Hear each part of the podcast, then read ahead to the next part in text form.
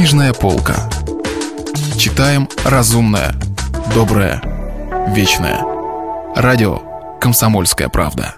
Фрагмент из книги Сергея Довлатова «Чемодан». У микрофона Олег Челап. Номенклатурные полуботинки. Я должен начать с откровенного признания. Ботинки эти я практически украл. 200 лет назад историк Карамзин побывал во Франции. Русские иммигранты спросили его, что в двух словах происходит на родине.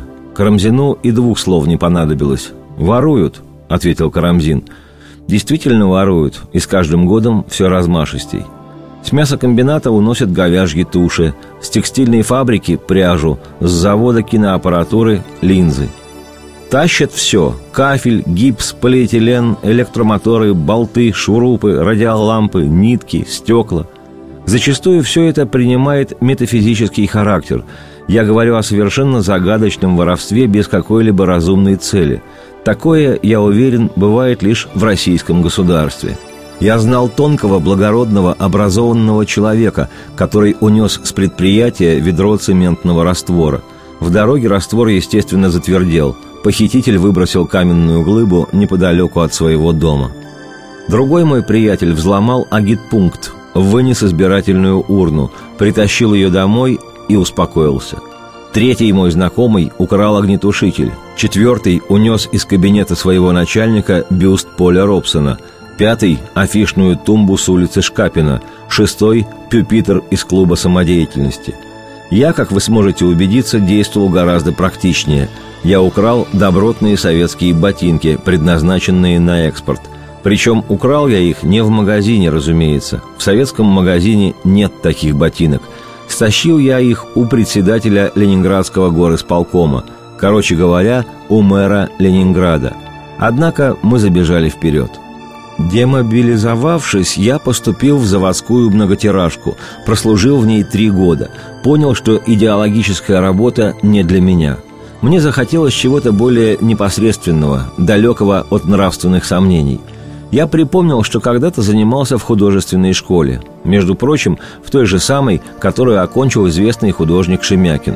Какие-то навыки у меня сохранились. Знакомые устроили меня по блату в ДПИ – комбинат декоративно-прикладного искусства. Я стал учеником камнереза, решил утвердиться на поприще монументальной скульптуры. Увы, монументальная скульптура – жанр весьма консервативный. Причина этого в самой ее монументальности. Можно тайком писать романы и симфонии, можно тайно экспериментировать на холсте, а вот попытайтесь-ка утаить четырехметровую скульптуру – не выйдет – для такой работы необходима просторная мастерская, значительные подсобные средства, целый штат ассистентов, формовщиков, грузчиков. Короче, требуется официальное признание, а значит полная благонадежность. И никаких экспериментов. Побывал я однажды в мастерской знаменитого скульптора. По углам громоздились его незавершенные работы. Я легко узнал Юрия Гагарина, Маяковского, Фиделя Кастро. Пригляделся и замер. Все они были голые – то есть абсолютно голые, с добросовестно вылепленными задами, половыми органами и рельефной мускулатурой. Я похолодел от страха. «Ничего удивительного», — пояснил скульптор. «Мы же, реалисты, сначала лепим анатомию, потом одежду. Зато наши скульпторы — люди богатые. Больше всего они получают за изображение Ленина. Даже трудоемкая борода Карла Маркса оплачивается не так щедро». Памятник Ленину есть в каждом городе, в любом районном центре. Заказы такого рода неистощимы. Опытный скульптор может вылепить Ленина вслепую, то есть с завязанными глазами, хотя бывают и курьезы. В Челябинске, например, произошел такой случай. В центральном сквере напротив здания Горсовета должны были установить памятник Ленину. Организовали торжественный митинг. Собралось тысячи полторы народу. Звучала патетическая музыка, ораторы произносили речи, памятник был накрыт серой тканью. И вот наступила решающая минута. Под грохот барабанов чиновники местного исполкома сдернули ткань. Ленин был изображен в знакомой позе – туриста, голосующего на шоссе. Правая его рука указывала дорогу в будущее. Левую он держал в кармане распахнутого пальто. Музыка стихла. В наступившей тишине кто-то засмеялся – Через минуту хохотала вся площадь. Лишь один человек не смеялся. Это был ленинградский скульптор Виктор Дрожаков. Выражение ужаса на его лице постепенно сменилось гримасой равнодушия и безысходности. Что же произошло? Несчастный скульптор изваял две кепки. Одна покрывала голову вождя, другую Ленин сжимал в кулаке. Чиновники поспешно укутали бракованный монумент серой тканью. На утро памятник был вновь обнародован. За ночь лишнюю кепку убрали. Мы снова отвлеклись. Монументы рождаются так. Скульптор лепит глиняную модель. Формовщик отливает ее в гипсе. Потом за дело берутся камнерезы. Есть гипсовая фигура и есть бесформенная мраморная глыба. Необходимо, как говорится, убрать все лишнее. Абсолютно точно скопировать гипсовый прообраз. Для этого имеются специальные устройства, так называемые пунктир-машины. С помощью этих машин на камне делаются тысячи зарубок, то есть определяются контуры будущего монумента – Затем камнерез вооружается небольшим перфоратором, стесывает грубые напластования мрамора, берется за киянку и скарпель, нечто вроде молотка и зубила. Предстоит завершающий этап – филигранная ответственная работа – Камнерез обрабатывает мраморную поверхность. Одно неверное движение и конец. Ведь строение мрамора подобно древесной фактуре. В мраморе есть хрупкие слои, затвердения, трещины, есть прочные фактурные сгустки, что-то вроде древесных сучков, есть многочисленные вкрапления иной породы и так далее. В общем, дело это кропотливое и непростое – меня зачислили в бригаду камнерезов. Нас было трое. Бригадира звали Осип Лихачев, его помощника и друга Виктор Цыпин. Оба были мастерами своего дела и, разумеется, горькими пьяницами. При этом Лихачев выпивал ежедневно, а Цыпин страдал хроническими запоями, что не мешало Лихачеву изредка запивать, а Цыпину опохмеляться при каждом удобном случае – Лихачев был хмурый, сдержанный, немногословный. Он часами молчал, а затем вдруг произносил короткие и совершенно неожиданные речи. Его монологи были продолжением тяжких внутренних раздумий. Он восклицал, резко поворачиваясь к любому случайному человеку. «Вот ты говоришь, капитализм, Америка, Европа, частная собственность, у самого последнего чучмека легковой автомобиль, а доллар, извиняюсь, все же падает – «Значит, есть куда падать?» — весело откликался Цыпин. «Уже неплохо, а твоему засранному рублю и падать некуда». Однако Лихачев не реагировал, снова погрузившись в безмолвие. Цыпин, наоборот, был разговорчивым и добродушным человеком. Ему хотелось спорить. «Дело не в машине», — говорил он. «Я сам автолюбитель. Главное при капитализме — свобода. Хочешь – пьешь с утра до ночи, хочешь – вкалываешь круглые сутки. Никакого идейного воспитания, никакой социалистической морали. Кругом журналы с голыми девками. Опять же, политика. Допустим, не понравился тебе какой-нибудь министр. Отлично. Пишешь в редакцию «Министр – говно». Любому президенту можно в рожу наплевать. О вице-президентах я уже и не говорю. А машина и здесь не такая большая редкость. У меня с 60-го года Запорожец. А что толку?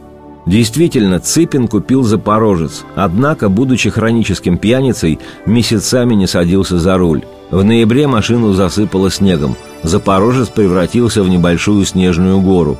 Около нее всегда толпились дворовые ребята.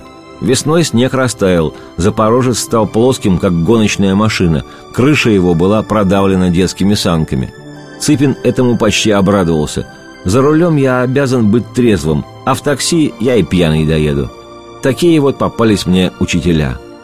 Вскоре мы получили заказ, причем довольно выгодный и срочный. Бригаде предстояло вырубить рельефное изображение Ломоносова для новой станции метро. Скульптор Чудновский быстро изготовил модель. Формовщики отлили ее в гипсе. Мы пришли взглянуть на это дело.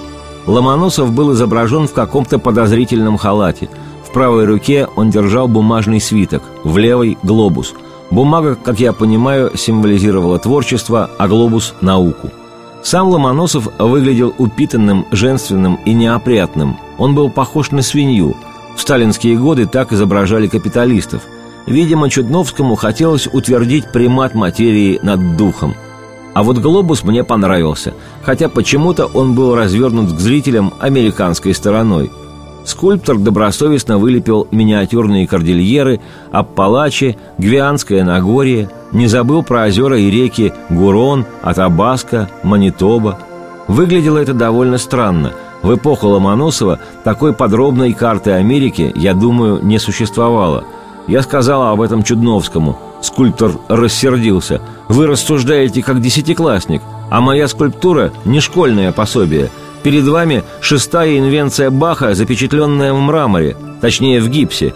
Последний крик метафизического синтетизма». «Коротко и ясно», – вставил Цыпин. «Не спорь», — шепнул мне Лихачев. «Какое твое дело?» Неожиданно Чудновский смягчился. «А может, вы правы. И все же оставим как есть. В каждой работе необходима минимальная доля абсурда». Мы принялись за дело. Сначала работали на комбинате, потом оказалось, что нужно спешить. Станцию решено было запустить к ноябрьским праздникам. Пришлось заканчивать работу на месте, то есть под землей – на станции Ломоносовская шли отделочные работы. Здесь трудились каменщики, электрики, штукатуры. Бесчисленные компрессоры производили адский шум. Пахло сжженной резиной и мокрой звездкой. В металлических бочках горели костры. Нашу модель бережно опустили под землю, установили ее на громадных дубовых козлах. Рядом висела на цепях четырехтонная мраморная глыба. В ней угадывались приблизительные очертания фигуры Ломоносова – нам предстояла самая ответственная часть работы. Тут возникло непредвиденное осложнение.